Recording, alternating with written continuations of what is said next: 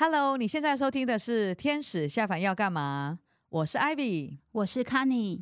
在这个广播节目，我们要分享天使投资及新创经验，给正在创业、即将创业及对新创充满好奇的听众。好哦，那今天我们就正式进入主题。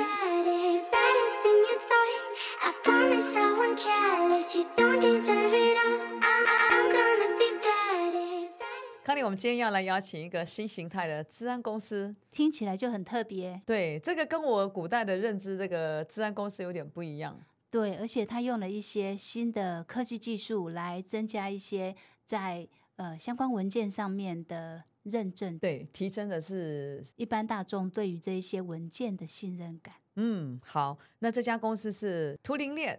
今天我们邀请的是创办人 Jeff。还有行销经理 Crystal 来到我们的现场，欢迎 Jeff 跟 Crystal，你们好。Hello，大家好。好，那我们就先请呃 Jeff 来先跟大家介绍一下你自己。这个主持人好，大家好。这个感谢大家的时间，我是呃 Turing 图灵链的创办人跟执行长 Jeff。那简单介绍自己好，就是我们一开始是一群这个做做治安相关的宅男。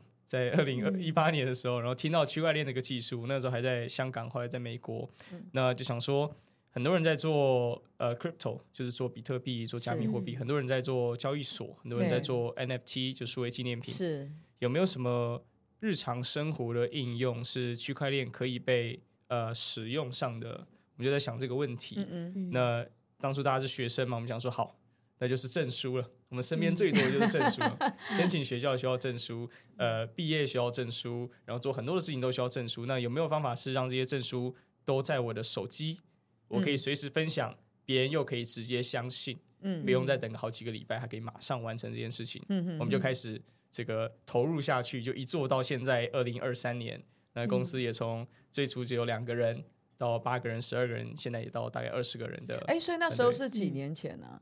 最早有这个 project 的 idea 是二零一八，二零一八哦，这么久以前，呃、对对对、哦、，OK OK，我记得我那时候认识你的时候，应该就在谈这个这个想法 idea，不过后来也也是也已经开始落地在进行了啦。对，嗯，对，包括图灵链当初也在我们台安节也做过简报。哦，对。对，也让我们大家当时是你去做滴滴嘛，是吧？对，我也去参与了滴滴，嗯、对。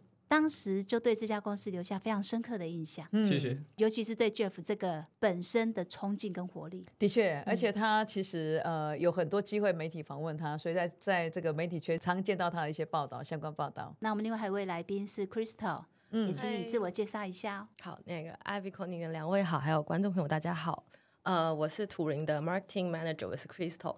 那我在图灵的话，主要就是从事品牌公关，然后还有 Digital Marketing，还有协助 Inbound List 的成长这样子。对，然后加进图灵其实也是，呃，就是半年的事情，这样还蛮新的。那也很开心可以加入这个非常有展望，然后理念也非常认同的公司这样子。嗯嗯。好，那我们来问一下说，说其实刚刚 Jeff 有提到说，最先刚开始公司在创立的时候，其实有运用到区块链的技术，然后从学校的一些。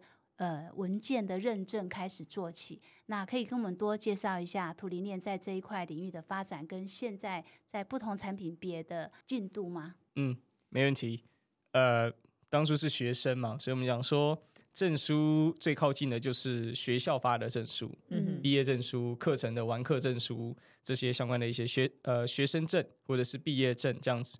那做一做之后，我们的确，呃，第一个客户拿到了加州伯克莱的法学院，嗯，嗯，那就说 Jeff，这个我纯粹 support 你，是因为你是我们的毕业生，我也不知道这个东西有什么好处，那就看起来很帅，那你们只要有 linking 功能，我就我就用。他就给了我六十个 Berkeley 法学院的这个毕业生的名单，就说：“那你帮我做电子证书。”嗯嗯。那做完之后，我就想说：“哎、欸，太好了！二零二零年那时候这个案子应该要飞黄腾达了。嗯嗯”那结果大家不知道，二零二零年三月，美国发生一件事情，就是疫情大爆发，对，旧金山封城。然后我还记得，我跟呃律师约好开设美国美国公司的这个行程，我就直接 cancel。嗯嗯。搭着那个华航最后一班飞机，然后。起飞两小时之后，旧金山封城，我就降落在台北市这样子。那我就想说，好，那既然这个人生把我送回台湾，我就要从台湾呃 start over，就是重新开始。六.月的时候，我们运气还不错，拿到 FITI 的这个呃总冠军，所以他给了我们两百万的奖金。Uh, uh, uh, uh, uh. 我们就有了员工的薪水。呀，OK，注册在台北市，六月十号，我印象深刻。从那天开始，我们就持续去发展。那先谈下了清华大学的七千张的毕业证书，花了九个月的时间，我们开了二十多场的校务会议，从教授谈到系主任，谈到呃院长，谈到教学副校长，然后常常被被被被呛，就是说 Jeff，这个你要你要做这种新科技可以，但是你要改变人们的习惯，尤其是这种公家机关的习惯，你可能要十年的时间。哇，嗯嗯，对啊，那我们就一路从教育产业做到。呃，县市政府做到中央的部会，嗯、那后来就呃一路发展到医疗、不动产、嗯、宠物的协同认证，呃，各个不同产业带有 cover 十到十五个不同产业的跟信任有关的认证，对。我们都开始在提供服务。OK，刚刚刚刚回馈客户回馈是说，你看改变这些使用习惯要十年，十年呢，改变一个观念跟想法，Real World 并没有，对不对？你怎么做到的？Real world 吗？对啊，呃、你你现在你不是做了很多，已经到你没有真的花十年呐、啊？对啊，怎么样？他们这么多学校，这么多政府机关单位就接受？哎，对耶，我还是可以发证，电子化的这些提高信任。对我那时候想说，对创业应该没有十年的时间嘛？对 你使出什么大绝招？这个呃，其实我觉得那时候几个关键就是，一定会有些机关的首长或者是决策人。嗯他们对新的科技是有期待的，嗯，他想要呃用科技来提升效率，减少纸本或浪费，呃，嗯、或者是用这个科技来让大家的时间被省下来之类的一些、嗯、一些想法。嗯嗯，那我的任务就是找到这些人，哦、嗯，然后知道他们在哪，跟他说这个。你你的任期还够吗？那、no. 没有，开玩笑，这很重要啊，不能白用了，不要浪费你的时间。如果还够的话，我们来在今年或者明年，我们一起跑一个 POC，让你跟你身边人看到效果，嗯、他们的工作量减少了，嗯，他们也许就会自然而然觉得，哎，是否可以考虑数位？哎，纸本好像比较不方便，嗯，也许。呃，数位在未来早晚会发生，嗯、那为什么不今年先做？今年就开始轻松，嗯嗯，所以我觉得这个是慢慢的一个不断找到对的人去突破，跟他们成为伙伴，然后让更多人被影响，是创业的一个重要过程。OK，对这是很，所以我看这十年应该缩短成不到两年，应该就达到了你预计的 milestone 了。这个 milestone 一直在远方，但是我们就 现在阶段性的阶段性的阶段性的，我们现在创业到现在三年半的时间。嗯对，非常好，非常好。因为其实我们最早认识的时候，你们到台湾前来 pitch，那时候主要 focus 产业还是以证书为主了哈。嗯、对，那时候也在挑战这个问题，是说啊，这是不是一个刚需？嗯，那到底市场上怎么去扩大？我们还担心你的那个实际获利情形如何？对，但现在看起来已经把这个需求面扩展的更宽广了，嗯，不过刚刚你还谈到呃其他的产业应用，这个、这个方面你还可以多讲一讲嘛？譬如说他们在对呃应用上是不是更刚需，然后带带给你这个利润状况？嗯、对，可以，我来聊一下其他产业，就是我们做着教育的证书嘛，那做一做之后，其他产业的这个老板就跑来问我们说，Jeff。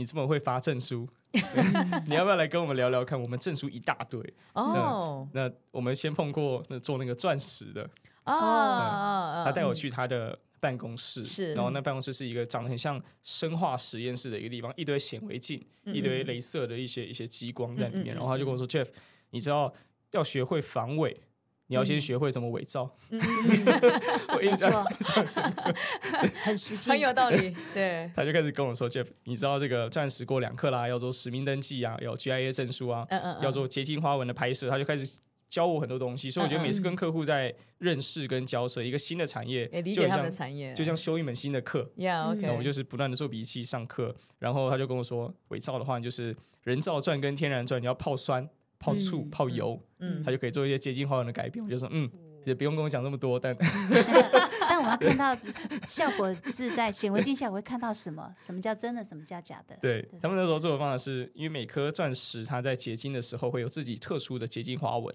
嗯，它会有一个花纹。那这个花纹显微镜从剖面往下拍摄的时候，它就是它的 DNA。嗯，因为很难做到两颗呃钻石是一模一样的结晶花纹这样子，嗯，对，所以他那时候就问说，哎，那你的证书是否是认这个钻石的数位身份，是否就等同于它的花纹？嗯嗯，那或者是它腰身的镭射的标章，还是什么之类的，嗯、就做很多。怎么去做认证？对不对？没错没错，OK，怎么把实体物件跟数位的身份绑定？这其实是一个很大的难题。所以这一块带给你很大的商机嘛，就是有关钻石这一块，因为他发很多证书嘛，哈，陶给给你供的嘛，对不对？对，我们后来一毛钱都还没有赚，就是 我们，但是钻石是我们讨论的第一个，你就学到很多知识，学到很多知识，学会了。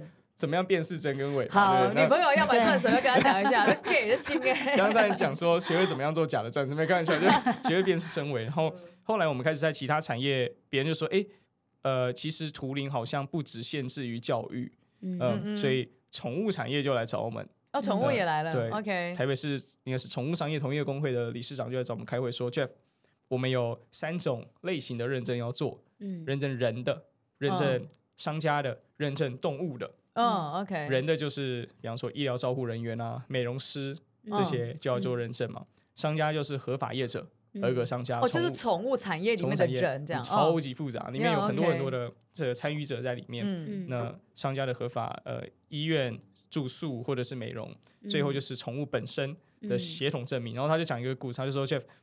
假设我有卖了一只这个很贵的埃及的猫，嗯，三十五万给你，嗯，然后你隔天发现它是从宜兰来的，对，对，这个血统证明书，对，你会很难过，那那这个应该想要告对方吧？对，所以如何确定这个猫的血统真的是那个国家过来的血统？它的父母，嗯是不是真的都纯种的？对，父母的爷爷奶奶跟这个这个阿公阿妈，因为。宠物能够验证单只的血统，就可以验证它的族谱。哦，所以它是第十四代的，I don't know，虎斑猫或 whatever 之类的，你就可以很很清楚的知道，哦，它就是嫡传的那个子嗣，所以那这个这个宠物的价值就会变得被体现出来。OK OK，哦。哦，所以进入到宠物市场，对，五碳六几毛？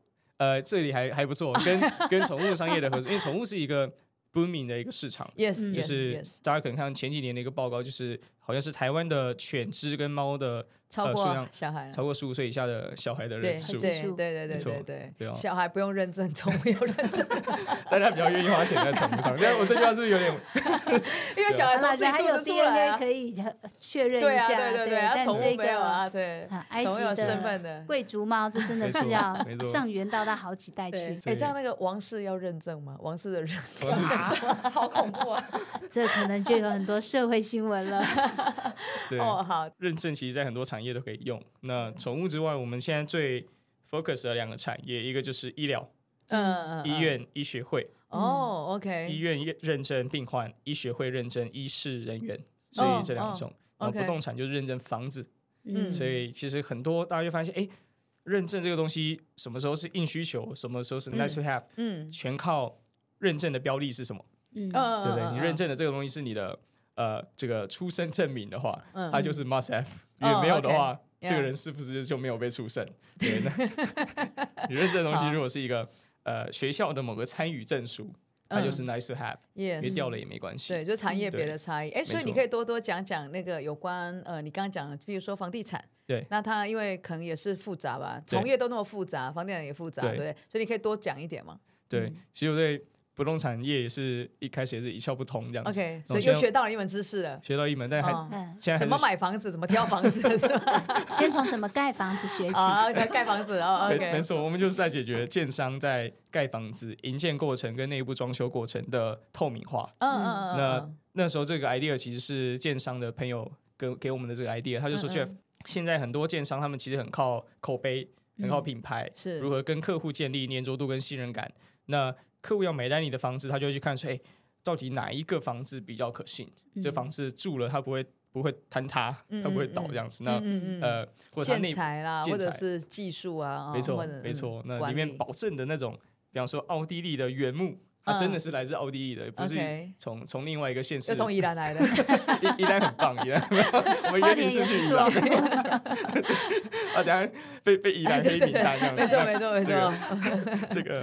呃，所以我们跟他们合作，就是建商现在每次的施工，它的每盖一层楼，它就会有装修的，呃，它就有这个施工的状况，然后还会去把它做记载。那现在它是拍照，嗯，传到 Google Drive 跟 OneDrive，然后屋主来看，嗯，然后你可以可以想看哦，我们屋主每天就看一堆的水泥 跟土在那个地方，然后这个地方有积水，但完全看不懂，看不出差异，对，没错。那他们想做的事情就是。它到底是要告诉你它的钢筋的绑法是世界级的，嗯，它的灌浆没有出现蜂窝现象这种这种问题，它的摊度测试是合格的，它可能要有很多这种重要的凭证。呀，那土木技师工会就会来做第三方的查验，嗯嗯，发了这个凭证之后，房子的长大过程就是它的一个成长履历，是就像我们现在做学习历程档案一样啊，对对对，它也会有它的学习历程档案这样子。那呃。屋主他人在意大利玩，他在西班牙玩，他买了好几千，他就看到他的房子慢慢长大。嗯，那之后内部装修过程，甲醛的含量有没有超量？是是，有没有绿装修？哎，呃，台灯是从哪里来的？水龙头是客户最关心。没错没错，整个房子会完整的数位化，你知道它的每一个零件是是被认证的，然后可以去查找。哇，OK OK，所以这个应该很刚需啊，听起来。这一定有赚到钱，呃，这个还可以，这个是 nice to have。我觉得这个是一个好的建商公司，应该慢慢的都会在这个科技化的这一块去做到，所以可能是。不能没有的一项技术了。的确，的确。嗯、所以在这个呃，你在业务拓展到不同行业的过程啊，像 Crystal 这边，因为 Marketing Manager 嘛，对不对？嗯、那这个 Marketing 最重要就是呃，协助业务怎么去打这个市场哦。嗯、所以 Marketing 在这一端呢、啊，不论进入到新的产业，或者说对公司的定位，有一些特别的想法或做法吗？呃，一开始其实因为公司是从做教育相关出去的，对。那他如果要到加上其实初期会有带到一些，比如说区块链技术，所以后面我们要怎么去把它绑，然后甚至达到说，其实呃，它不是只是单纯做一个认证，它其实达到是一个信任的沟通。嗯嗯。然后呃，刚好整个呃环境趋势，比如说不管是 AI 的发展啊，或者是 ChatGPT，越来越多所谓的伪造，或者是呃你完全没有办法辨识这个资讯是真伪，这个更重要的一个信任的一个议题就出现了。是。就未来的时代，它。这个东西我们就往这边切，那也扣好这个需求。所以它就是一个发现啊，其实它是一个更好去沟通的一个管道，所以我们就是有往那边去沟通，嗯嗯，对，也避免说有时候讲太多生硬的知识，可能在跟客户在谈的时候，他们也会觉得哎，好像听不懂，或者觉得这个好像跟自己关系没有那么连接强烈，嗯嗯嗯，就会用比较软性的方式呃去对话这样子。了解，其实跟使用者沟通，我觉得在 marketing 负责的角色还蛮重要的。然后就是因为有些时候，尤其区块链这个听起来就很硬邦邦，可能 可能使用者不。听听不懂你到底要做什么认证，所以、嗯、呃用使用者可以接受的语言哈，这个已经蛮重要。所以呃像现在呃就是刚有聊，就是医疗产业啦，或者是这个不动产产业，通常呃 Crystal 对针对这两个产业有一些特别的 marketing campaign 或是相关的活动吗？我可以分享呃医疗，然后比如像我们有跟同综合医院合作，然后把我们的图灵证书运用在体检报告上面，哦、然后。呃，我们有去跟呃同综合医院的医师去沟通，比如说，因为体检报告它其实不能是一次性，一次性它没有特别的用意，嗯，那但是它又很需要一个一个市场的环境先去测试跟使用，让使用者能够体验到哦，原来发证或者是我去收到自己的报告是这么的方便，这么的安全，所以那时候就运用在了那个逢甲大学的那个大一新生的体检报告上面，嗯，嗯，嗯，那这个对医院的。呃，角色来说，当然就是如果有一个更数位化的方式，能够帮助自己去发证，然后学生也可以很快的领证，这样子的过程就原来可以想象啊，数位证书的实际体验是这样子。嗯，对，嗯、所以这个东西的成功之后，它就可以更好去推广，比如说到学校的教师体检，嗯、哼哼甚至到更后端的呃企业的体检报告这样子，有一个成功案例，大家就会。发现哎，其实没那么困难，或是呃没那么痛啊，就会去开始推荐，所以就把第一个案子或第二个案子做成一个 successful 的这个 reference，这样、嗯、哦，了解了解。所以像刚刚在讲的这样的例子啊，付钱端是谁？付付钱的人，因为刚刚因为是同时对，刚刚是医院嘛，对不对？然后你发的证是假设哦，我是我是做健检的人，嗯、那到底是谁要付这个这个这个钱给你们？付费的话，主要还是呃医院这边去购买我们的服务这样子。嗯，未来的话，我们应该是在明后年会开始想要往收证者的角度去看看能不能呃。在这边增加呃费用的收取这样子哦，所以就增加更多的这个获利模式嘛。我觉得对发证单位而言，当他把原本要给出去的纸本变成是电子化的方式，嗯、其实他 maybe 也可以符合一点点 ESG 议题下的要求。Yes，就是所以我相信他会很乐意当那个付费者。像证书的推广，它其实也是要先从比较比较权威性的机构，他们开始在动作之后，呃，下面的使用者们才会。呃，去呃，愿意去尝试。如果是只是从呃受证者的话，可能通用性或者它的权威性认可不确定是不是真的是能够被证实，对，就会从大的然后开始慢慢扩张这样，从这个源头的部分。哎、嗯，可是我刚刚想一个问题啊，就是有关这样的模式啊，就是呃，我的体检报告可能不是在一个医院。或是不同一个单位，嗯、那假设我要做这种认证是，呃，不同医院发给我，我还要做做整合吗？还是说对我这个使用者来讲，我怎么样透过你们系统能够协助我？哦，认证是可能是单一，或是我怎么样能够更方便提供我所有的这个体检报告的认证？这个你们可以做上什么样的服务吗？开始发展 B to C 喽。哦、我们从使用者登录我们的图灵平台之后，它其实是有一个。呃，是有个界面，你可以看到时间序，比如说二零一九年你你体检了一次，然后二零二零体检了一次，那、嗯。啊、你这样子滑下来就哦，原来我的体脂肪越来越高，对，它其实是可以直接一个很直观的去检视你这一些年你发生了什么，然后有什么改变。OK，所以同理，其实比如说放在教育产业啊，我二零一一年考过了一级，然后二级证照啊，它是一个成长的历程，这样子，它其实可以被整合成为你个人的一个。啊，资讯跟证明这样了解。但是如果有些医院透过你们的服务，但是有些医医院可能还在呃不同的系统哈，我、嗯、可能有的人还纸本了哈。那啊，或者说他上他们系统，那目前在这方面的整合是可行的吗？嗯、我在想，这应该如果是有不同的医学会哈，我们医学来讲，使用图灵的系统的话，应该你可以针对他底下的某一位医师上课的，就自动会可以整理起来。但这个医学。会如果没有加入这个系统的话，你有没有想过这块业务怎么整合起来？嗯嗯，这个目前图灵的发证机构大概有四百多间哦，那呃持续在成长。我们去年只有一百五十间，那明年的目标是你想是 worldwide 的吗？还是呃 worldwide？哦，okay. 那虽然台湾还是占大宗了，因为我们从台湾开，uh, 台湾大概占三百左右的数字。Oh, okay. 那呃明年目标是到一千间的这个数量。嗯、那呃关于三百多间，其实呃。在台湾还没有办法 cover 所有的发证机构，对，嗯、所以明年图灵可能会有个 campaign 是，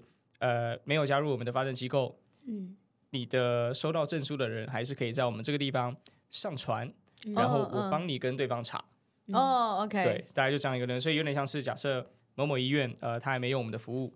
但是呃，他把这个体检报告发给某一个用户，嗯嗯嗯，那个用户他用过我们的服务，他觉得很喜欢，对对，但他希望哎，Jeff，请把那个医院谈下来，是是是，他就可以在我们这边上传，我们就帮你送过去，跟那个医院说，我想要查认这一张是 OK 不 OK，所以 OK 的话，我们可能就打一个勾，嗯嗯嗯，所以自己上传的证书也可以被验证，这是我们明年会做的 campaign，然后用这个方式去慢慢让。呃，这三百间之外的其他机构也看到这样的一个方式，yeah, okay. 就是，哎，原来我可以不用再用纸本，原来我可以一劳永逸的发了证，也不会有人再跟我查。对，还提提高一次的还要补发，对对，一次还要补发，对啊，那我们就让他再也不会掉的一个证书。Yeah, yeah. 所以这样的一个 cycle 也会从我们跟 C 端的一些合作和默契开始被建立起来。Yeah, OK，这是这个 smart 做法，这 pull 跟 push 两个一起运作，有一起。对，OK，非常好，非常好。那我想说，观众朋友大概。呃，大概了解了我们的图灵公司在这整个发证的这些数位认证的过程哦，我们还是要回来到说这样子的一个新创的过程。好，那嗯，从一开始怎么样去开始做这个创业的活动，然后包括说呃，你的家人、周遭朋友怎么样对你提供资助？嗯，我想看这个问题要怎么回答，就是呃。我一开始我的我家人是希望我去读一个博士啊，就是，嗯，这又又是一个跟家人期待又是不一样发展方向。年轻年轻创业都会这样。他们就想说，哎，这个反正他，因为他们他们觉得我我可能很 enjoy 考试，我比较喜欢考试这样。那他就说，那 Jeff，那个你要不要去读个硕士，再读一个博士嘛？那但是因为我大学的时候其实就参与了一些创业项目，在大一跟大三的时候有另外两个。项目那虽然都结束的非常快，但就是我就发现我适合跟我喜欢创业这条路径，所以我们就有了一个共识，我们找了一个 middle ground，是我去一个可以创业的大学读一个国外的硕士，嗯嗯，那我们就这个就是我们的一个 traits，这重点。后来我就选了 Berkeley，所以就在 Berkeley 读我的硕士这样子。那其实我经常也没有怎么去上课，但就 我都在创业中心，我都在跟其他创业团队或创投见面这样子。那 呃最后。这个运运气是还不错，所以后来就还是有顺利毕业了，拿到我的毕业证书这样。太客气了。对，那呃，对啊，所以我觉得在创业的过程中，一开始大家可能会对你的人生期待会有别的也很棒的梦想跟目标，嗯、那可能适合你，可能不适合你。然后我觉得，如果可以在很早的时间就找到什么是你来这一趟人生里面一定要完成的事情，嗯，那接下来百分之九十或九十五，甚至全部的时间都放在这件事情上面的话，呃，嗯、这些人最后都会成为你的支持者。Yeah, 他们觉得说，哎原来这件事情只有你做得到，这件事情就由你来做，对啊，嗯、所以听起来好像天命的感觉，你天命就是来做独立。对，从他这么年轻的口中讲到，呃，来到人生这一趟，一件很有意义的、必须要做的事情。对啊，真的，你应该算是很早就启蒙了。很早就发现其他事情都不会做，就 所以你的 parents 有给你什么特别的实际的鼓励或是 against 的吗？他们现在都很多是鼓励样子，他们就他们会开始跟我的这个有投资你第一桶金吗？他们有确保我的这个生生活生活无语，生活无语，我觉得这个已经很棒了，就是呃让你后后顾之忧。对，至少在创业的前期的时候，因为那时候我们很早期图灵在做项目之前，我们还在。接案的时候，嗯、其实就是有时候有赚钱，有时候没有赚钱嘛。对，那这个没赚钱的时候，我就回家吃家里的饭。饭 对，有赚钱的时候，我就在外面继续开会这样子。那。我觉我觉得这就很棒的 support，它就是一个呃防护盾的这个这个感觉。然后后来他们现在也很支持，他们就会开始跟大街小巷的邻居说：“哎。”看那个，我儿子在那边，而且常常在媒 体把新闻都烂给你这样子，然后然后他们他们就很开心这样子，看着他们很 proud of you，对，很谢谢他们给我很多的支持，对对，OK，就你公司成立到现在就短短的三三四年嘛，哈，那你的 operation 其实已经跨了很多国家了，呃，员工也超过二十位了，可以跟大家这个分享一下你国际发展的策略，这个。其实一开始都没什么策略，就是 就边走边看边学这样子，然后看一下其他我敬仰的成功创业者他们是怎么做这件事情，然后 OK 看能不能学到一些 insights，就是呃，我我我后来有得到一些 principle 让大家参考。第一个就是，就算我们把台湾的市场都做透，嗯，台湾两千万人口，世界有八十亿。一直说，我们也做了这个世界上百分之零点二五的市场，对，就我们做的非常非常小。我们遇到四百个人，只有一个人是台湾人，是对。那呃，所以台湾是一个极度小的市场。那我们就想说，那台湾到底有什么样的优势可以帮助到我们去让公司成长？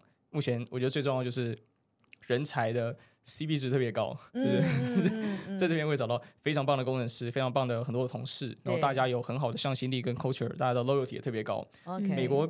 戏股平均的跳槽时间是八个月，OK，新进公司八个月就会离开，然后呃，这样就很难让公司持续的累积很多的 know how，然后持续的前进。对，但台湾的确就是没有呃买家市场，没有没有很多的 demands，然后我们用的繁体中文也只有在台湾跟香港可以用，对，所以我们就想说，那早晚一定要出国。嗯嗯，所以图灵大概是在我们第二年的时候做了一个研究，就是我们在研究日本还是东南亚市场。我们就我们就看这两个地方，嗯嗯，那最后的结论是日本比较适合我们。那我用一句话来解释为什么：台湾的一张证书，我们平均单价落在一块美金，上下这样子。那呃，我们拿到日本，日本的社长就直接跟我说：“Jeff，你这个太便宜了，要不要涨价？”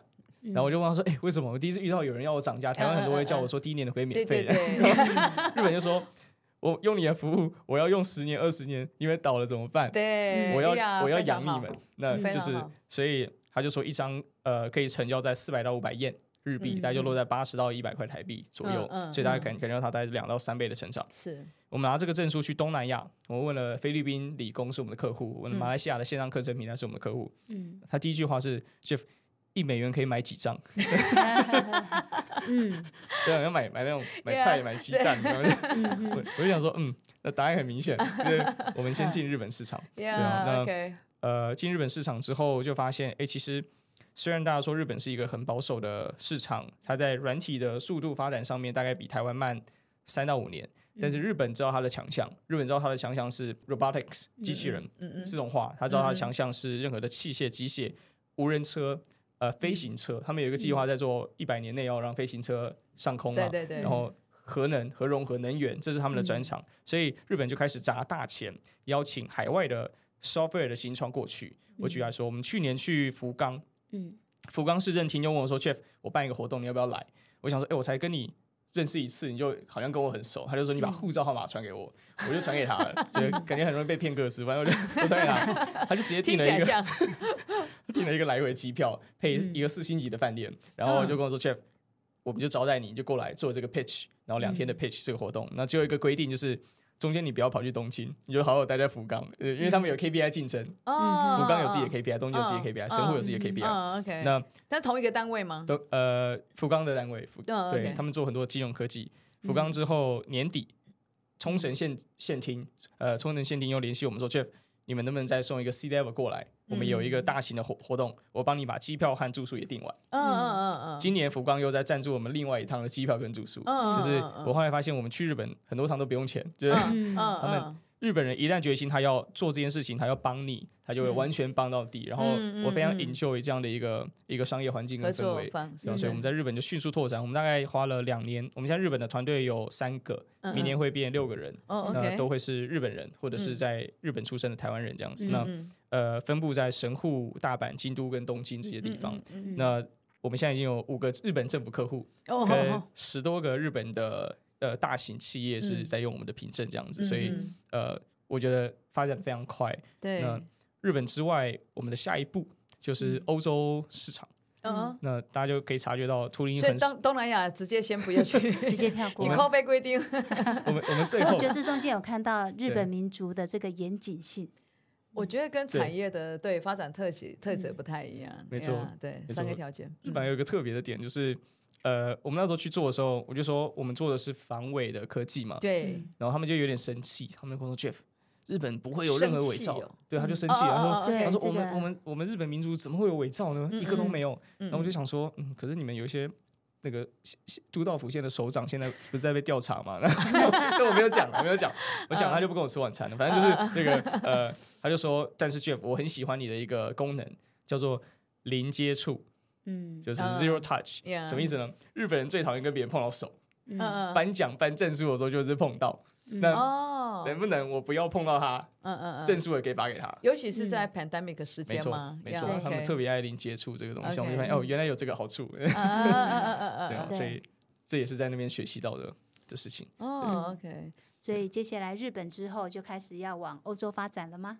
对对，然后会往欧洲是可能也是跟我求学经历有关，就是因为我大学三年级的时候在呃在瑞士，在洛桑交换学生，在那个洛桑联邦理工，因为第一志愿是。苏黎世，苏黎世联邦理工就 ETH Zurich，原因是因为爱因爱因斯坦在那那边毕业的。我就想说，我如果去苏黎世的话，我就可以说我是爱因斯坦学弟这样，今天很强，今天很强，但我成绩没有很好，所以我只能去我第二志愿。OK，就洛桑联邦理工，它也是欧陆第二好的这个呃电脑科学的学校。那这样讲谁的学弟了？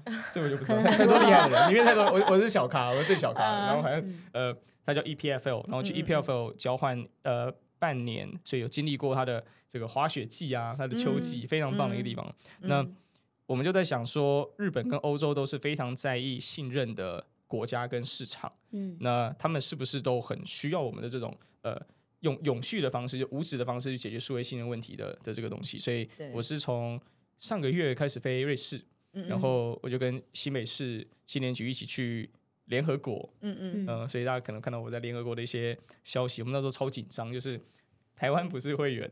就是不是因为我没有缴会费，就是就对对对，我理解。大家翻一下历史书会看到，台湾不是会员。那我们那时候进去的时候，想说糟糕，这个那我们要怎么进去呢？因为他进去的人要下拉栏，要勾国家，然后里面没有我们这个选项。对，所以那时候是我们要把台湾的护照翻开，只能给他看照片页。嗯，然后配着联合国的邀请的邀请函，上面有个 QR code，嗯，给警卫看。然后还有三个关卡，三个关卡看的时候，他们就直接以为我们是。不知道这段好不好讲？他直接以为我们是新加坡人，好，然后就过关了，然后，然后我们就就过了三关。那呃，他们可能到现在还是以为我们是新加坡人，因为我们就我们就规定整团我们彼此沟通只能讲英文。嗯，那大家觉得任何华语，一群台一群华裔面孔聚在一起，又只讲英文，就是新加坡人。对对对对对，我就过关了，反正很有趣。然后在里面，呃，我们各个团队都给了大概一段的。这个这个 sharing 跟跟分享在里面吼，很特别的一个体验，对吧？联、嗯、合国的那个免税商店这个打折非常多，打打六折，就是你买那个巧克力。哦，你什么时候再去？要告诉我们一下。你要伪装成？不用不用不用，他现在他已经他已经认证过了，他不用再伪装。下次进去不用再不用了，扫一次吗？我还要假装自己他刷脸的，还是刷脸的。对对对，然后我就发现，哎，在欧洲国家有非常多的商机，就他们很需要数位身份，很需要治安的科技，很需要。呃，信任的解决方案，嗯、无纸化、永续的东西。然后我在联合国第一天结束之后，我就联系我们的客户，我们的客户是世界卫生组织嘛，嗯、我就发现，哎，他很近，就是隔壁、嗯、隔壁栋，我就走出去，在一个小径，走大概十五分钟就到世界卫生组织。嗯、然后进去发现，哎，我们可以进去，因为我们是成员国，就是台湾是台澎金马特区。哦，我发现历史学的东西都有用。了，对，我从来不觉得有用。真好，现在放那里用上了。没错，没错。然后客户也跟我说，Jeff。那个叫做 territory，就是特区 territory，然后我才学到哦，是这个东西。那进去，他们今年因为我们发了一万两千张的国际青年证，给一百多十呃一百八十多个国家这样子，数位就开始用，然后数位用之后，国际雇主组织就是 IOE 就看到我们这个东西，他就说 Jeff，那我再赞助你一趟，你一月可不可以再飞来？所以我下个月还会再去日内瓦，对，去他们一个大型论坛。所以大概就这样，我们就开始跟欧洲有很多的接触。然后我的我的 CTO 他也是上个月去葡萄牙。去那个世界上最大的那个网络科技展叫 Web Summit，在在在里斯本，然后我们就开始跟欧洲有很多的 engagement，我们希望明年就可以在欧洲设立我们的部门，开始拓展。OK，像你刚刚谈那个世界卫生组织这个活动，这个案子啊，一万多张，呃，毛利好吗？我们直接赞助他，我就跟他说，因为他那时候看了一下，给他想一下，我就跟他说，那这样好了，我们第一年赞助你。OK，然后那个后面要 renew 吗？他们在要 renew。OK，所以 need to pay。我们要的是不是他的第一份的这个这个证书嘛？我们要的是世界卫生组织它的下一步，因为他就说 Jeff，我真的非常感谢你赞助我们这么大的一个 package，因为一万多张的证书在图灵里面是是是蛮昂贵的，是蛮昂贵的。然后他就说那这样好了，我找你来做我的其中一个呃委员会的。Advisory Board，嗯嗯，所以图灵就开始参与世界卫生组织的一些重要的会议，嗯嗯，然后我们在里面开始有一些决定权，然后我们我们提的一些内容会开始被拿去世界经济论坛，就是今年一月会在 WEF 在瑞士另外一个地方被、嗯、被提出，嗯嗯嗯，然后他就说，那 Jeff，我下一步就是帮你发到 UNGA 的证书，大家知道 UNGA 是什么？联合国。呃，年度大会，嗯嗯，我们要的就是世界卫生组织后面所有的国际组织，在那个日内瓦的那个山坡小丘道上面，可以看 UNESCO 红字红十字会，我要全部的全部的证书，都对，所以这是第一步，了解了解，没错，OK，好，所以后面还有可以看得到很大的市场，第一年的。赞助是值得的，对对对，永永远都是这样啊！做生意一定不是那个嘛，哈、嗯，一定要看到到底我做这个这个单的意义是什么。嗯，对。那我们回到刚刚就是了，因为你开始在走国际化，那你刚才谈到每一个国家的人格特质可能不太一样，就是呃，那那还有就是，你知道我们是虽然你现在美国是这家公司，headquarter 已经加在美国了哈，不过 founder 是个台湾人，所以当你去日本。嗯欧洲，你要去 recruit 你的员工的时候，我不想你这这个这段的你的想法或者什么有些有没有一些挑战，或者说，因为现在全球发展这么多，那你的员工有没有特别一些在人才招募上有一些特别策略想法或者规划吗？或者是挑战？配合当地国家的那个国民的特质。嗯，我觉得这块我会很有心得。嗯、那我我也在持续学习。我们目前得到的呃三个要件就是：第一，他一定要是本地人。嗯，我要打日本市场，我日本最大的那个决策者，他就是日本人。OK，我要打瑞士市场，瑞士最大的当地就是要是瑞士人，不能用那个成语，但那个成语叫做一制宜，但是 但是以以最 最 local 的人，我们理解，我们理解，好的好的好的讲法，好的讲法这样子，嗯，这是第一个关键。第二个关键就是我们特别喜欢用 X founder。嗯，就是这个人如果他有创过业，嗯，还有在某一个公司在担任过 founding team，嗯，他是非常全能的，然后他一个人可以身兼多职，然后这这种样的呃特质的人，通通常他只需要目标，对，嗯，解决方式他会他会去找到这样子，那呃他是 self driven 的一种特性是第二种，那呃这两个就已经很稀有了，第三种会更好，就是呃如果他有多国的语言能力，嗯嗯，那就是再往上加一层分，就是呃。我我我前些日子去呃文藻大学做一做一个分享，然后他就问说：“哎，Jeff，你是团队都是工程师？”嗯，我跟他说，我觉得团队大概有一半以上的人都是具备外语能力的人，嗯，就是我们有很多的像像我们那个产品长，他也是呃法文系，嗯嗯，然后我们之前有俄罗斯文系，然后早期有呃韩文相关的，就是每个人都会讲蛮多的语言。其实 Crystal 他也有俄文系，俄俄文哦，但是呃对，后来有有学德文跟日文这样。哇哇哇，真的很厉害。嗯嗯，主要最强的是德德文、中文。谢谢你。他讲他讲台语，流利的台语没有啦。对对，嗯，语言能力是非常棒的一个加分，这样。然后这个我我自己目前还不具备，我在努力当中啊。这这个呃，因为图灵的市场推广有一个关键叫做我们在做的叫科技游说，嗯，就是 technology lobbyist。嗯，原因是因为在二十一世纪，任何一个软体公司都可以迅速超越其他软体公司的软体的技术能力。技术，因为它就它就是这样，就是。你你先做还是我先做？但大家就差半年的的成绩，所以能不能让，比方说世界卫生组织买单，能不能让呃这个台北市政府或者数位发展部买单的关键在于科技有税，就是他们需要的 policy 你有没有很清楚？他们国家正在发展的方向，他们的 DX 部门，日本最多 DX 部门就数位转型部，那呃。能不能让我的科技跟它的发展方向相契合？那我们成为或是你 support 到它，加速发展。没错，所以语言能力是非常大的一个关键。完全完全对，而且你用当地的人，这个策略是非常好的。哎，刚刚我听你分享啊，我觉得你的人才招募的这个策略跟想法非常棒，因为你用当地人，呃，多国语言，而且他。呃，特质很好，是最好是那个 S S founder，对不对？好，那这么这么好的人才，但是因为我们还是小公司，对不对？有没有遇到一些挑战点？你怎么去吸引他们来？吸引他们，我觉得大家就老板的幽默，个人魅力，我可以帮他分享，哦、因为我觉得呀很好玩。就是我们决定要进攻一个市场的时候，我们会先在当地就是大量参赛，然后去做 pitch，或者是做演讲，然后。我觉得像日本的缘分就挺好的，因为我们日本的社长石川真理玛丽，他就是听了 Jeff 的演讲，然后还有像 Sika 也是有我们的日本的一个伙伴，然后就是就是在台下就是跟他聊，发现哎好像理念很相同啊，就先从慢慢的，应该一开始是就是先兼职的合作，然后呃当地业务也逐渐发展稳定之后，哎才开始面面慢慢变成所谓的正职这样子，嗯，所以其实一开始。呃，也是，其实也是透过所谓的理念认同，然后就是去招募到大家。我觉得这个是最大的推力，比起说，哎，钱金啊、呃，薪资很优渥啊，或者是公司福利什么的，嗯嗯呃，理念的认同会让你更有的动力，想要一起去帮忙这样子。Yeah, 这个也是你的加入的故事吗？呃，其实不是，我很我很正规的一零四。有，但是就是有看到的，我觉得就是呃，透过你去讲出自己的想法，哎，认同人加入，你就这个 group 就越来越大。我觉得它是蛮那个呃，连接是更深硬硬的、紧密的这样。尤其你。找的都是这些跨国的人才。他他的他的他的补充说明有回答到你的那个吗？我也很棒，我就讲，果然是果然是我们的 marketing。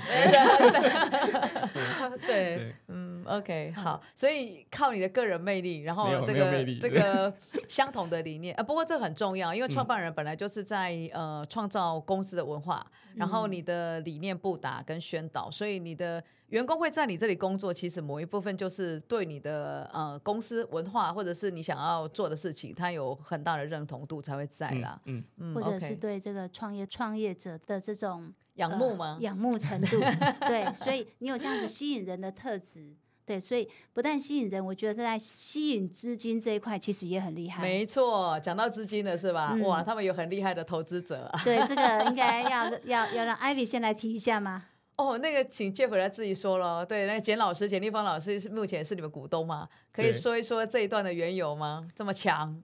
可以，这个故事大概讲这样，就是呃，图灵目前做过两轮的这个募资嘛，在我们刚创业的第六个月做了种子轮，创业的第二十四个月做了我们的 Pre A 轮这样子。那呃，简立峰老师跟他创办的这个叫飞跃天使创投，就是 T W Leap，嗯嗯，呃，里面还有很多很厉害的 Google 的前辈，呃，大概五六个人一起创立的，是在 Pre-A 轮的时候加入我们。嗯嗯。那他的故事来讲，讲就是图灵那时候其实募资不是顺遂的一个旅程，我相信对任何的创办人来说，他都是一个呃起起伏伏的一个一个旅程，然后遇到一些机会，最后这些机会变成股东，都是一个缘分这样子。嗯嗯。那呃。它来自于我们那时候参加一个 program 叫 Google Hatcher，嗯嗯，就是孵蛋的那个 Hatcher 这样这个计划，我们是第一届。那参加进去的时候就发现，哎，每一个团队可以去选一个 mentor，这个 mentor 是来自世界各地的 Google 的 Google, 嗯嗯 Google 的一些员工，所以有工程师、有 PM、有大老板，都有各种。我们就选了一个呃，后来成为我们好朋友的，他是在缅，他是一个缅甸人，在美国工作的一个呃 engineer。嗯，那我后来还去美国找他吃饭。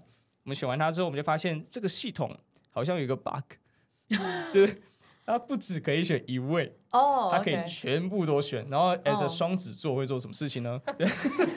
我就全选了，我就把那我就想说，哎、我就把所有的导师都选，然后真的 book 到他们的时间。那些导师一上来第一句话就说、嗯、：“Jeff，你好像不是跟我配对的，但是没关系，既然你你找我了我们就用这个时间好好聊聊。哦，OK，好好聊半个小时，然后透过那个那个会议认识好多很厉害的 Google 的有几个我他们来台湾的时候，我们还有一起吃饭，嗯嗯然后那时候认识了 Victor。嗯 Victor Shen，、嗯。就是他现在应该是呃 Google Cloud Ecosystem 在美国总部的其中一个总经理。嗯。那 Victor 他就跟我说，Jeff，这个我我知道你们现在在做什么样的事情，我们刚好成立，他也是你选的导师之一嘛？对我就我就他全所有的按键都按下去全全选的哦然后就按到 Victor 哦的那个按键、嗯 Victor 就跟我说，我们现在有在弄这个飞跃天使创投，嗯还没有网站还没有架设完，嗯嗯呃嗯，你们有兴趣的话，你们先留名字给我们，我就留了名字给他。他们架设完网站就找我们开会，然后那时候我正在美国参加 Draper 的一个一个计划，那我就第一次上线，然后在那个线上会议就见到了飞跃天使创投的好多好朋友，有 Andy、有 Louis、有 Caroline，那这个简立方老师也在上面，嗯。就第一次见到他。嗯。那那个会议聊完之后，大家都对 Turing 呃有些印象，嗯嗯，那呃他们那时候其实有立定了两个两个选择的这个纲要，嗯。第一是绝对不选区块链的公司。好，OK，很好。对，第二是他们想选还没有办公室的公司，哦，OK，那你完全都不符合，我们两个都不符合，哦但他们就选我们是第一间被入选的，所以是他们的 criteria 设的不对，是这样吗？就感谢他们愿意为我们开放一个特例这样子。Yeah, 那我们就入选之后，呃，我后来有问呃 Louis 跟 Andy，就是说，哎，为什么后来选了 Turing 这样子？嗯。那他们就说，哦，因为飞跃创天使创投的五位都觉得图灵从 Day One 就立定要攻下全世界的市场。嗯嗯，嗯。这种国际的脚步跟我们在实践的速度，就是完全不顾虑风险的实践速度，嗯。是非常令人惊讶的。然后他就说，我我们就想要让台湾的科技成为世界的科技，台湾的标准嗯成为世界的标准，哇，那就是 Turing 在在实现的一个目标。哇，OK，很大的期许。所以图灵发展到现在，你可以说说，呃，未来三到五年，你对图灵自己的期待吗？可以，我们一样保持二零二七年上市。我就跟所有的同事讲说，图灵如果是你的第一份工作，它就是你的最后一份工作。我们要让所有人在三十五岁退休。你会在哪里？会在哪里 IPO 啊？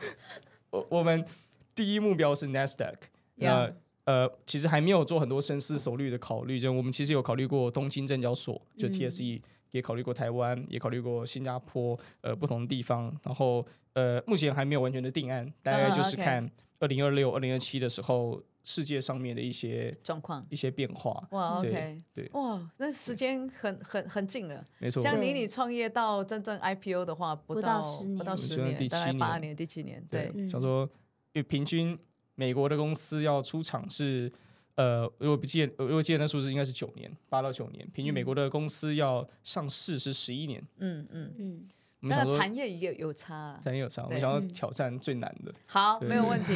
这这个很符合你的性格。对，那刚好前一阵子呢，有一些呃跟区块链有关的一些社新闻，包括币圈的一些新闻，这些议题对你公司的营运有没有产生影响？这个对公司员工有持有加密货币的人会有心情上的影响，哦 其他都没有影响，哦，真的。其他都没有影响，因为。哦，OK。呃，我常会开玩笑说，图灵是区块链圈子里面最不赚钱的公司。就是哦就是，OK。嗯，区块链有很多的应用，因为它是一个中心科技嘛。对对。当你拿去做交易所的时候，它会有大量的这个金流。你去做币的话，你会有很多的投资跟投机的机会。嗯那你做 NFT 的话，会有很多的数位藏家的那边市场可以被打开。嗯但是你把区块链拿来做认证嗯，它就是一个跟海底电缆一样的基础建设。嗯它就很像是我们去一个一个国家盖水坝、水库这样的一个感觉。嗯嗯那这件事情它一开始是非常辛苦的，嗯但它建立完之后，所有人都会需要它。所以图灵在做的事情是，OK，呃，我们前面三年、五年、七年可能很辛苦，嗯但是最后呃，这个东西是无法被消失的，嗯因为它就会成为大家的生活习惯。大家要证明自己是谁，嗯就要用图灵的 App 才能做这件事情。OK，对没错，对，那还不错哈。这个跟我们想象中的不太一样，因为整个整个区块，假设因为你现在脱离区块链公司，嗯、因为整个区块链产业上来讲，可能最近就没有那么的夯了哈。对，那、嗯啊、对对你在募资啦、人才招募我们都没有影响。这个、嗯、对，Jeff 这个比喻就像海底。缆线一样，这真的是很基础工程要做的事。但它一旦真的架起来了之后，确实是生活上一个非常必须的一样物品。就像讲，它很会运用在很多我们的刚需生活上。对，现在是在创造需求中了，以后就变成习惯了。一步一步。对对对对，Yeah，OK。那如果说有一些新的团队啊，或者是新的创业家。呃，他们真的很想创业，那那你会给他们什么建议啊？或是给他们一些勉励的话？以你目前这样走过来的这一路过程，给我们一些，还是你很顺遂？没有没有没有没有没有没有，这个录录 podcast 的时候只能讲顺遂的部分啊，真的是啊，所以下次要做一集那个辛酸史啊。呃，建议的话，我其实我觉得我我这段过程中都是一个持续高速。高压学习的一个过程，嗯嗯，然后有非常多的东西，我就讲一些我最近新理解的事情，这样子。嗯，图灵现在在第三年半，那我就假设它是第三或第四年的一间公司好了。第一年的时候，因为我自己的背景，所以公司跟我自己最重要的任务是产品、嗯、技术，嗯嗯。第二年的时候，我就是公司写扣最烂的人了。那、嗯、第二年的时候，我的任务就是把东西卖出去，嗯，我就变成 BD。嗯、呃、那我可能要去做募资。第三年的时候，我可能就是公司里面最不会卖产品的人，嗯、因为开始有厉害的人加入。嗯，第三年的时候，我就开始去了解 marketing 要怎么做，呃，了解我们需要哪些的资源，哪些的人，去开始做一些演讲。嗯、第四年的时候，marketing 也变得很强，我也是公司最不会做 marketing 的人了。你会发现，创办人或执行长在公司不断的成长当中，有很多厉害的人加入，嗯，他会让你的需要做的决定变少。你需要学会的东西，嗯、呃，大部分他都帮你做完这个决定了。嗯、所以第四年的时候，我我最近就看到那个 Steve Jobs，那时候还没有离开 Apple 的时候，他做了一个采访，然后他就讲了一句话，就说：“呃，Founder 最后的一件事情，最重要的就是 recruiting，、嗯、就是招募。Yes. ”那我就非常 buy in 这件事情。然后这件事情呼应到我看那个 Jeff Bezos 他讲的另外一句话，Jeff Bezos 他讲说，我我特别喜欢讲这个，他就说人的一天起床到睡觉只能做十五个 quality decision。就是你只有前十五个决定是极优品质的，没错。那如果你在决定今天要穿黑色还是红色的 T 恤，那这 one of us，就用掉。你要喝美式还是拿铁？第二个决定，你要脚踏车还是 Uber？第三个决定你就用完了。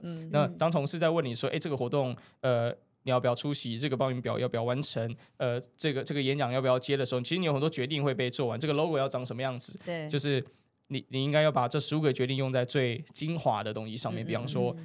这个厉害的人要不要加入我的公司？Yes. 这个投资人适不适合我下一阶段的发展？这个大型的客户我要怎么样跟他做重要的 partnerships？、嗯、所以我的任务就是我选一个非常厉害的角色进来。嗯嗯、那接下来跟 marketing 有关的一百个决定，跟 BD 有关的一百个决定，跟 product 有关的一百决定，都在他身上，不在我身上。嗯、我要跟他实时的 sync 跟确认进度就可以了。嗯、对，所以我觉得呃最重要的事情其实就是 recruiting。Yeah，OK，OK，、okay, okay. 嗯、我觉得这件事啊非常棒。我觉得这个会给很多新创团队，因为其实我常美丽新创团队说，因为呃，在很短的时间，所有的 CEO 都会变成国际级的领导者。其实你已经在发生这件事，我在学，对，已经在学。那呃，很多人就是你知道没有办法学着放手，没有办法学着信任，嗯、所以即使他找到好的人进公司，没有办法管理他们的，嗯、那你的你的人才也会就。直接就走了。那我觉得这个是你自己在学习过程，你有呃，因为你看了很多伟人的书，然后你去跟他们学习，但是你是真的学到你的骨子里面，这很重要。不不是说啊，我跟他夸自己看跟没有消化，没有把它变成你的呃工作或者是生活上的一个样貌，那就浪费时间了。但是我觉得这是你很棒的地方，你把它放到你的里面，然后真的去实践。你光。刚刚那样讲，我就觉得是你的年纪讲出这样子的话，我这确实是很厉害。谢谢，谢谢。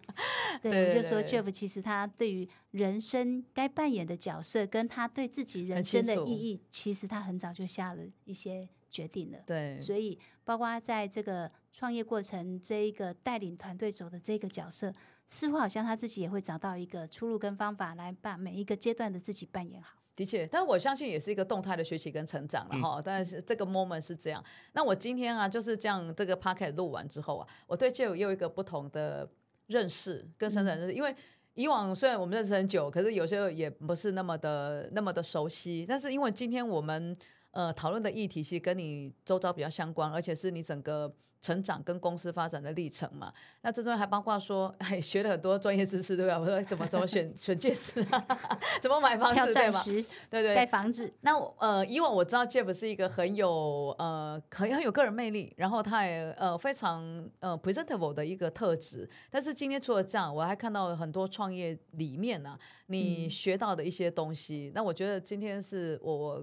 又看到就有不同的面貌，这个成功是有道理的，真的非常非常谢谢你无私的分享。嗯、我不知道 Crystal，as 你是他的这个员工，也是 Market Manager 很重要的一个助手啊。那你今天在这个跟 Jeff 谈过之后，我不晓得你有没有有没有什么新的对他新的想法？有一种明年业绩我一定要帮你达到哇的感觉。没有，他刚刚还他还 encourage 别人，就是哎，我这啊对，二零二七年对吧？数字我给你，不要剪进去啊。没有，卡面的员工啊，真的是非常棒，非常棒。他有他的魅力，而且会让人愿意去跟随。然后你可以看到他，其实你可能看到他就是哎笑笑的在这边分享，但是呃很多他在处理挫折或者是困难，其实你是看不到的。的确，的确，对。对，然后可是他隔天上班还是可以，就是哎，Hi Crystal，就是。整理好自己，然后用一个新的状态继续来去面对问题。对，我觉得这是我很钦佩的一个地方。非常棒，非常棒。我我也觉得很难得，你年纪这么小，但是你可以把很多事都过滤，然后呈现出来，就是一个很好的一面。当然，你讲到快开始嘛，讲好，对不对？那 really 也不用。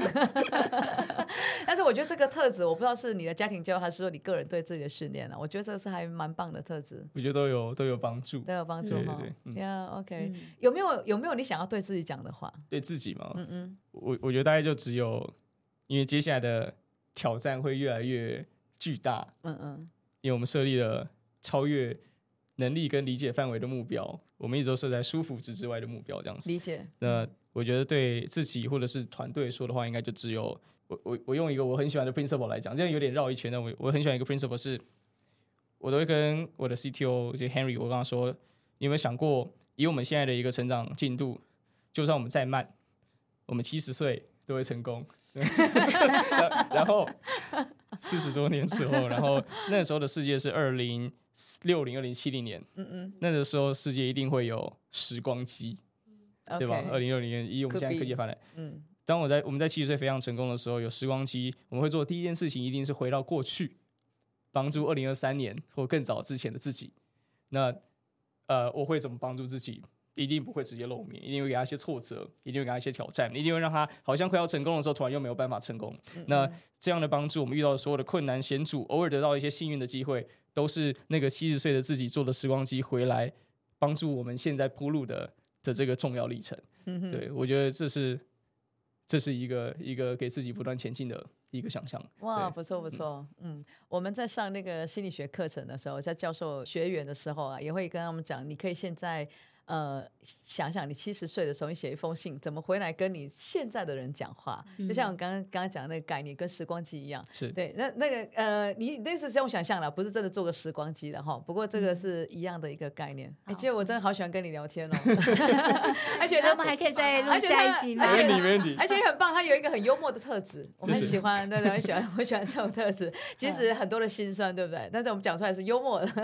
没错没错，但是可以让其他团队学习很多。嗯，非常而且。我想，尤其你那些努力的过程，其实可能正可以为现在正在创业的这一些团队，可能有听到，哎，原来前辈也遇过这些状况，那让他们会更有信心，或更有一个呃决心，要把他们面现在面对到的状况去做一个好好的处理方式。嗯，对。对，所以我觉得这一下，如果还有机会再来录的话，我们来设定一个那个挑战困难。没问题，没问题。对，对我其实我觉得很好玩是，你看我们刚认识的时候啊，那时候我们在讨论你在学校的这个嗯证书的认证，这个其实不是刚需，嗯，但是你你就是一个 start 嘛，对不对？那时候到台北九十 peach 的时候，其实被挑战的点也可能在这里。嗯、但是你看，经过这个两三年。呃，你开始找到你的呃客户群，你跨到不同的产业。其实今天听你这样分享，就非常精彩，而且这产业也是当时我们都没有想过的，而且它就这个刚需，可以让你公司能够快速的 enlarge big scale，而且你真的可以赚到钱。嗯，很棒很棒，谢谢你今天，谢谢你今天过来。对，好，谢谢 Jeff，谢谢，谢谢，谢谢 Crystal，谢谢。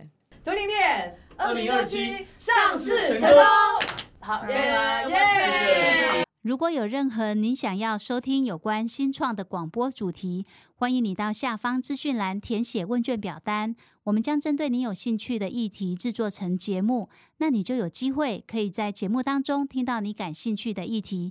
希望你会喜欢这广播节目。还没有追踪我们的 IG 订阅 YouTube 频道，欢迎上网搜寻“天使下凡要干嘛”新创大小事，就可以找到我们相关资讯哦。那我们下礼拜见喽！拜拜。拜